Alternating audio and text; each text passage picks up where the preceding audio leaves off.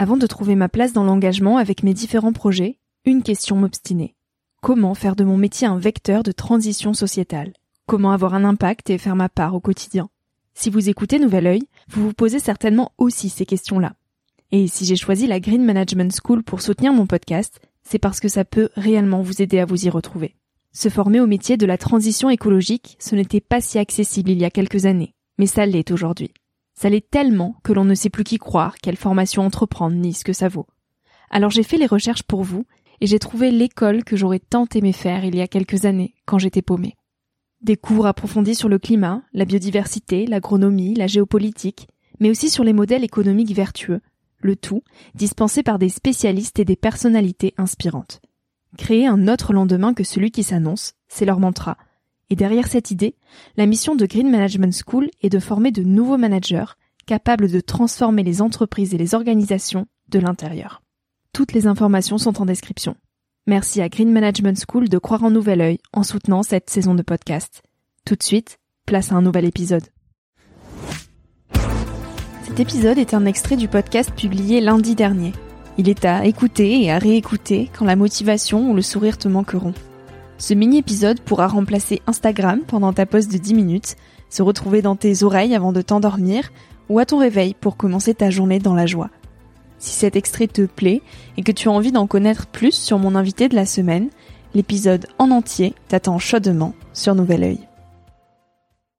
Mon travail aujourd'hui, c'est bien sûr de continuer à avoir les deux pieds sur le terrain, d'étudier très clairement ce qui se passe au niveau de, de ces masses de glace très lointaines, mais c'est aussi et surtout d'alerter par rapport à ce qui est en train de se passer.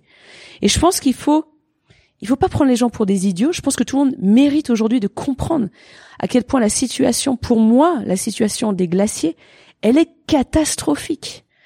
On parle de peut-être plusieurs mètres d'élévation du niveau de la mer d'ici la fin du siècle. On parle de la perte de, de ressources d'eau potable liée à la perte des glaciers de montagne. Et aujourd'hui, écoute, j'essaie sans relâche d'alerter les gouvernements, mais surtout d'alerter euh, le grand public, les jeunes et les moins jeunes, d'alerter le secteur privé, parce qu'aujourd'hui on a besoin de tout le monde. Moi, je vois vraiment mon rôle en tant que, que passeuse de science, en tout cas. J'essaie de tout faire pour que tout le monde comprenne ce qui se passe, du moins au niveau de la cryosphère, comme tu l'as dit, parce que aujourd'hui, la science mérite d'aller directement au contact des populations au-delà des publications scientifiques, au-delà des rapports scientifiques, il faut vraiment que nous, les, experts entre guillemets, euh, aient une communication beaucoup plus proactive. Il faut qu'on aille à la rencontre mmh, des décideurs. Ah ouais, tout à fait. Il faut qu'on rende cette science, je veux dire, super excitante, super intéressante. C'est la folie ce qui se passe au niveau scientifique. On, est en train de, de vivre une révolution au niveau de nos techniques, de nos compréhensions du changement climatique. Pour nous, c'est acquis que chaque année, chaque été, les glaciers vont nous donner de l'eau. C'est acquis, en fait, on se pose même pas de questions. Alors que finalement, chaque mètre cube de ces glaciers, c'est inestimable, en fait, la valeur que ça nous apporte, la valeur de ces écosystèmes-là. Et aujourd'hui, pour nous, on a l'impression qu'on en bénéficie gratuitement. Et il faut vraiment qu'on comprenne ce qu'on est en train de perdre. Bien sûr, la valeur économique, mais il n'y a pas que ça. Il y a la valeur culturelle, qui est associée à ces glaciers, à ces paysages-là.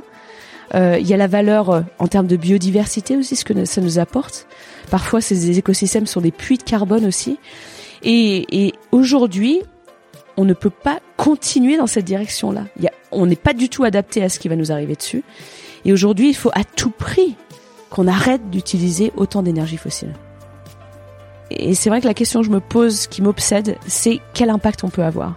Je pense qu'on a voilà, on a tous un rôle à jouer quel que soit euh, d'où on vient, euh, euh, le, cadre familial dans lequel on a grandi, quelles que soient nos capacités, notre cercle d'influence, on a tous une voix, on a tous un rôle à jouer, on peut tous avoir un impact. J'essaie vraiment de faire cette transition le plus vite possible et de motiver les gens à passer à l'action, quoi. Et j'adore cette citation que je dis tout le temps, mais c'est, je crois, c'est Jane Fonda qui a dit que le meilleur remède face à l'anxiété climatique, c'est l'action et euh, à quel point on s'épanouit dans l'action, quoi. À quel point on découvre des gens extraordinaires que je suis vraiment ravie de te, mm. retrouver aujourd'hui. Moi aussi. Et, de voir que finalement on a tous envie d'un futur où il y a de la place pour tout le monde, où finalement euh, notre air, notre eau, nos sols sont beaucoup plus sains. Un monde où, où, vraiment on s'épanouit tous, où on retrouve ce contact avec la nature. Et je veux dire aujourd'hui, il n'y a plus rien à attendre, il n'y a plus rien à faut pas attendre des solutions technologiques qui arriveront peut-être dans les prochaines décennies. Faut pas attendre que nos gouvernements se réveillent. Faut pas attendre que notre gouvernement change. Je veux dire, faut faire avec ce qu'on a maintenant, tout de suite.